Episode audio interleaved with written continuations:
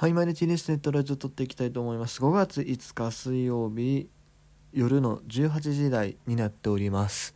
えー、ゴールデンウィークもね、もう終わり。まあ、一応この週末までかな。一応ゴールデンウィークっていう風にななってるかなと思うんですけど、まあ大体の人はね、今日で終わりかなという風に思うんですけどね。えー、まあ僕もね、社会人になって、えー、初めての大型連休というところでしたが、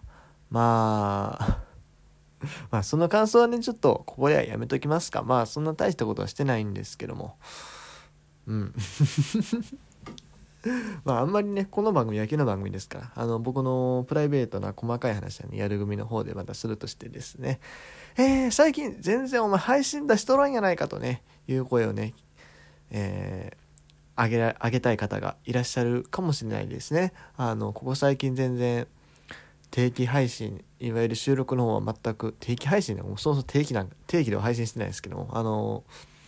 収録の方をね全然やっておらずですね、えー、特にポッドキャストをお聞きの皆さんだとね本当にもうシンプルにあれお前のやつ全然来おへんぞと。ネットラジオの新作全然上がっとらんぞという風に、ね、なっとるかもしれないですけども。あのまあ僕普段ですねこのラジオトークというアプリで収録しておりまして、まあ、そちらの方ではですねライブ機能があるんですね。そう。ライブ機能があってそのライブをこのゴールデンウィーク期間のまあ何日間か、まあ、設定されてる10日間のうち確か7日間やればですね Amazon ギフト券3000円がもらえると。ライブを7日間やると Amazon ギフト券3000円もらえるということがありましてそちらの方にね今一生懸命なんですよ そうだからあのそっちの方のアーカイブとか全部公開されてるのであのもし興味がある方ねあのラジオトークの方に、まあ、飛んでいただいて、まあ、僕のこのライブとはえー、えー、と、ライブじゃない、収録とライブで多分別々になってると思うので、多分普段は収録の方がパンって出ると思うんですけども、ライブの方をね、ちょっとチェックしていただきたいなというふうに思います。まあ、大した話はしてないんですけども。まあ、あの、興味のある方はね、あの、来ていただいたらいいんじゃないですかはい。ということで、まあ、そんな感じで、えー、全然、最近撮れてなかったんですけども、まあ、あの今日は久しぶりにちょっとね、お話をしていこうかなというふうに思います。はい。でですね、まあ、えー、まあ、ゴールデンウィークの試合が終わったとかね、そっちの方取り上げてもいいんですけども、僕多分収録の方でもね、言ってたと思うんですが、えー、4月の29日、西武ライオンズと千葉ロッテマリーンズの試合ですね、これを見に行ったという話をしてお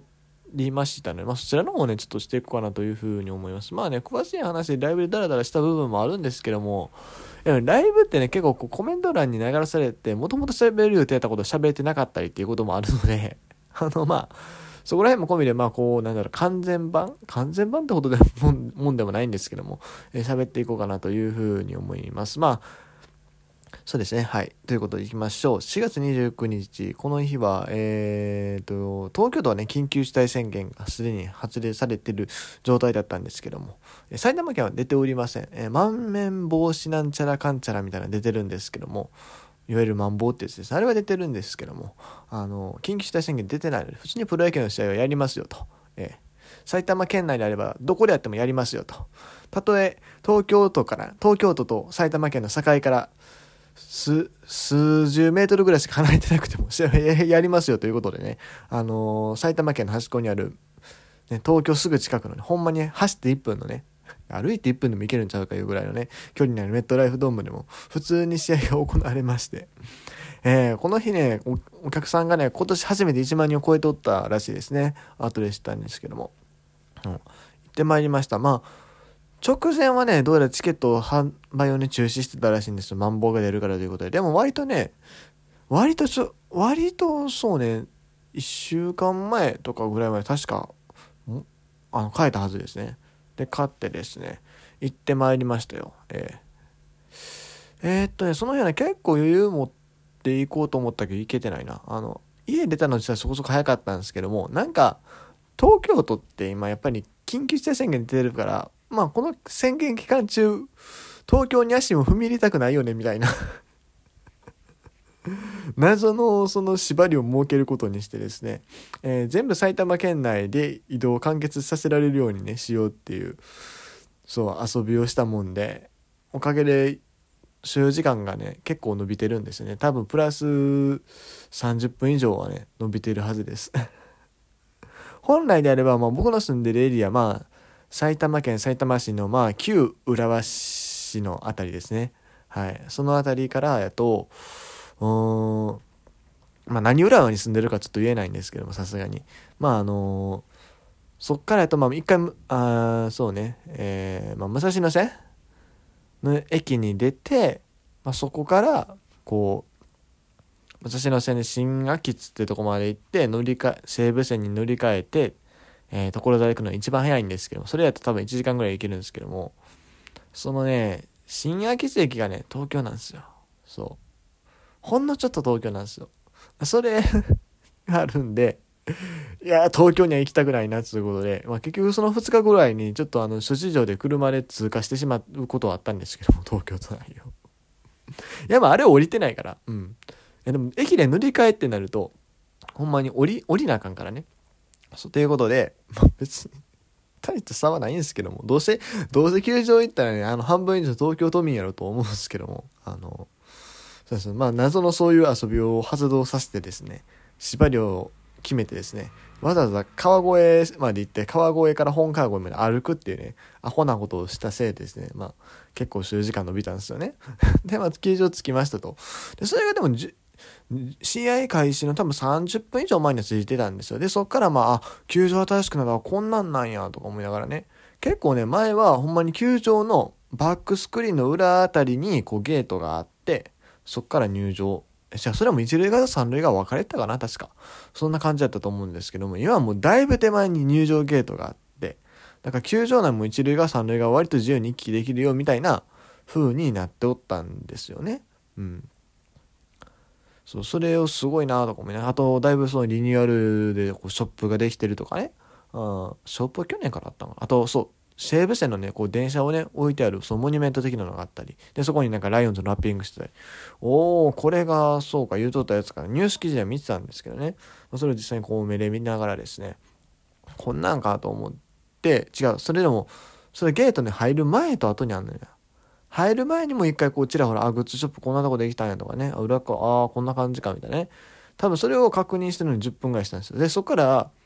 入ろうと思って、入ろうと思ったんですよ、球場内。そしたらね、